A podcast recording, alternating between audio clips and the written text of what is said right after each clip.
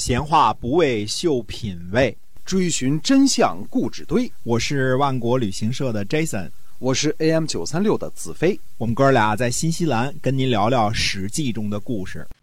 各位亲爱的听友们，大家好，欢迎您又来到我们的节目啊，《史记》中的故事，跟您聊聊在那个年代所发生的那些个事情。呃，希望您每天都能够关注我们的节目。好，我们今天继续书接上文。嗯，齐景公呢，借着鲁昭公出逃到齐国的这个事儿呢，就包围了成邑。啊，这个时候齐景公的这个心思啊，很难猜测。一方面呢，齐景公呢，呃，肯定是挺喜欢插手鲁国的事情的，对吧？他觉得。这个这个邻居嘛，怎么怎么给他搞一搞，给他搞弱一点都好，对吧？嗯，他喜欢插手这个事情，同时呢，他又打着一个正义的旗号，要把国军这个呃被轰走的国军给送回去嘛，对吧？这种事儿以前别的这个诸侯国也干过啊，他们以前对燕国也干过，对吧？所以这个事儿呢，挺挺就是齐景公肯定是有这个心思，打着这个正义的旗号呢，同时在欺负一下鲁国，那么。包围了成邑，成邑呢？我们以前说过啊，这个地方是属于这个呃鲁国和这个齐国之间的交通要塞啊，这个非常大的一个城邑。那么成邑大夫公孙朝呢，呃，他就去见季平子，因为成邑呢是孟孙氏的属地，但是孟义子呢当时年纪还小呢，非常小啊，而且呢这个。呃，季平子是鲁国的执政大臣嘛，那么战争呢也是因为季氏而起的。公孙朝呢就去找季孙氏，并且呢向他请战啊。那么公孙朝的这个请战呢就被允许了。那么呃，公孙朝说呢，这个我要送人质到这个季孙氏家里去，因为他是孟孙氏的人嘛，对吧？那么季平子说呢，呃，不许送人质，那我非常相信你，这就足够了。公孙朝呢对齐国人说啊，齐国人这儿围城了嘛，他说孟氏呢是鲁国次等地位的公卿啊，只是呢使用诚意二爷，诚意人呢都不堪忍受了，请呢息奸于齐，就是请让齐国来保护诚意。那么齐人呢？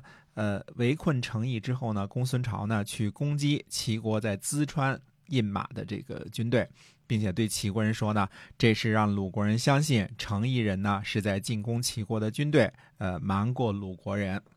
那么公孙朝呢？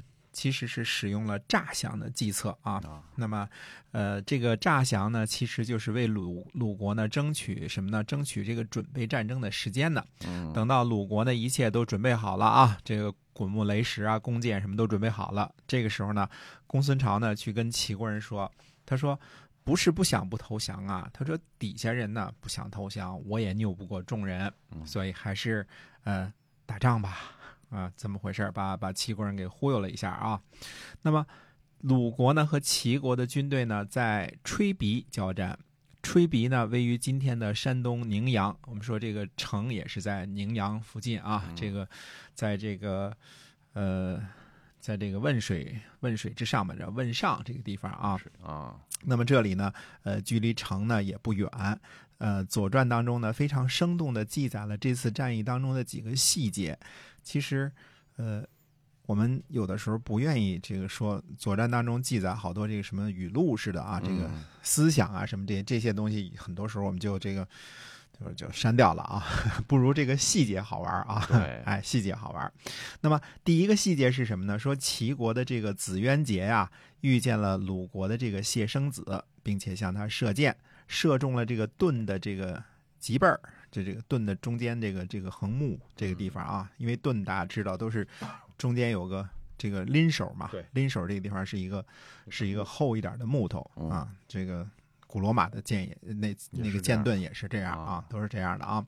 那么这个箭矢呢，从这个车的这个横木啊，穿过车辕，然后呢，呃，箭头呢，呃，嵌入到这个这个盾牌啊，三寸啊，这三寸。也挺深的了啊，这个箭挺厉害的啊。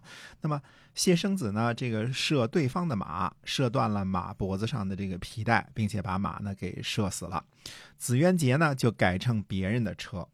鲁国人呢误以为他是鲁国的这个总理，可能俩人长得比较像。看来当时的这个这个铠甲服装也差不多啊，这个军器都差不多啊，认辨别不出来。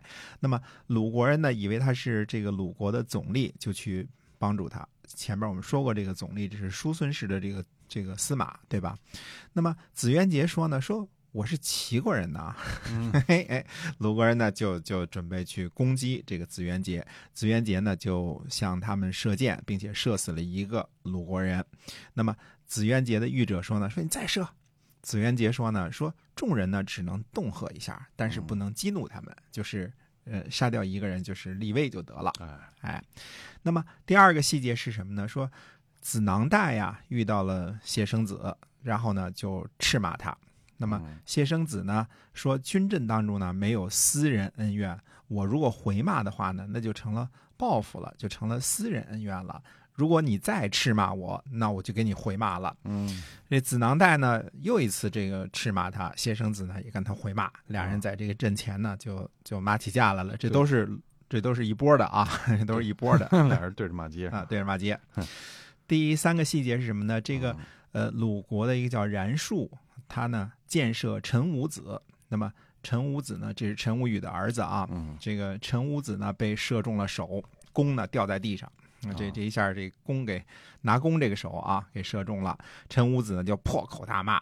那么然术呢就汇报给季平子说呢，他说有一个君子，皮肤白皙，然后呢这个眉毛胡子啊又浓又密，而而且很会骂人。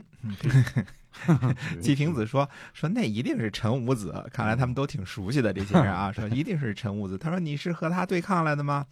嗯，那么然树说呢，说称他为君子，哪里敢和他交战呐？嗯，没有跟他呃真正的这个打啊，只是把他手给射伤了。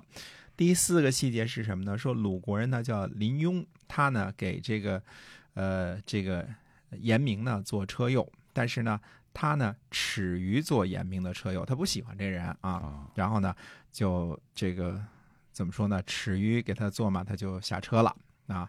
那么下车了之后呢，结果呢，呃，这个下车之后你就没没了这个这个护卫了嘛，让齐国的这个谁啊，这个怨和季啊给割了耳朵了，就是上来把耳朵给割割了，就是加以羞辱啊。那么，呃，严明呢就驾着车走了。跑了，就是没有这个，没有林雍了嘛。嗯。那么怨和记的这个这个齐国这个怨和记的这个御者就说呢，他说你看着点下边。那么怨和记呢就紧紧的盯着林雍的脚，怨和记呢就去砍这个林雍的脚，砍断了一只脚。哦。林雍呢，呃，怎么说呢？单腿跳，这个 一个腿跳着啊，哎，搭上别人的战车呢，又跑回来交战。那么。严明呢，就三次冲入齐军，就大声的喊说：“林雍啊，你快点上车来！”嗯，这个没车没有保护了嘛，对吧？是。哎，严明呢，大声来呼唤这个林雍来乘车呢，就表示说：“呃，无论鲁国大夫之间有什么不和，但是现在都是一心一意的归附在季氏之下啊，要和这个齐国呢交战，跟齐国人呢势不两立啊。”怎么怎么表示？这个林雍呢，看来比较，呃。耍小性子啊，嗯，看来这个鲁国的大夫之间也都不和啊，也都不和，矛盾的啊。哎，对了，那么呃，齐国人和鲁国人呢，战于城，战于吹鼻，那么呃，但是最终呢，也没有打败呢上下一心的鲁国。可见当时呢，这个季氏家族啊，在这个鲁国的地位是非常的坚固的。那么，呃，季氏和这个三桓呢，就。他比鲁昭公呢更得人心啊！你像这个什么孟孙氏啊、叔孙氏都帮着他，嗯，哎，那么呃，鲁国的这个国君呢，鲁昭公呢，就是这是从昭公二十六年开始流亡啊，这件事儿还没完呢。呃，回头每一年的这个年头呢，呃，我们再交代一下鲁昭公的情况，因为鲁昭公这个流亡呢是个长期的流亡。这是呃春秋晚期非常大的一件事儿。这个第一次国君呢被迫这个呃住在国外当当西汉努克亲王了。哎，是这个流亡的 流亡的元首，流亡的元首啊。嗯，那么下回呢讲一讲这个鲁昭公到底是怎么流亡的，遇到了一些什么样的困境。哎，好的，今天我们这个史记中的故事先跟您讲到这儿。看得出来，这个《左传》里边讲。